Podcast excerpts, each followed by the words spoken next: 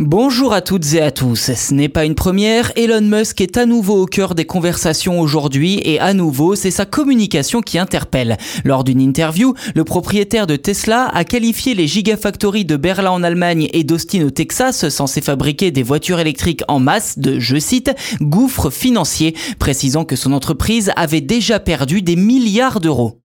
Décidément, rien ne va plus pour l'homme le plus riche du monde. Après une longue controverse qui n'est toujours pas terminée, hein, soit dit en passant, concernant son rachat de Twitter, mais aussi des reproches publics de la part de ses propres employés, je vous invite à écouter l'épisode de Choses à savoir tech à ce sujet si ce n'est pas déjà fait.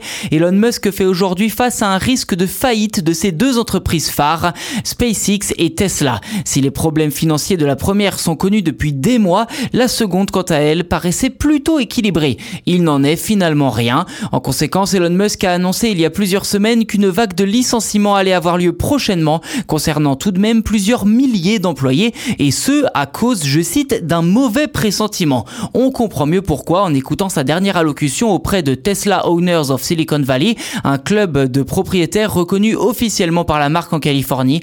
Elon Musk explique que les gigafactories de Berlin et d'Austin sont, je cite, de gigantesques gouffres financiers, en partie à cause de la pénurie mondiale de matériaux qui touche le secteur de l'automobile. Dans le détail, l'usine d'Austin dans le Texas ne parviendrait à produire qu'une trop petite quantité de voitures par jour, loin des 22 000 modèles par semaine comme annoncé par l'entreprise par le passé. Une situation jugée catastrophique due au blocage de nombreux composants dans les ports chinois à cause des mesures anti-Covid du pays. Petite pointe d'optimisme, Elon Musk pense, je cite, que tout cela va se régler très vite, même si cela demande beaucoup d'attention. Fin de citation. En ce qui concerne la Gigafactory de Shanghai, déjà fermée à plusieurs reprises à des confinements, eh bien, une nouvelle fermeture de deux semaines devrait avoir lieu prochainement en raison de travaux cette fois.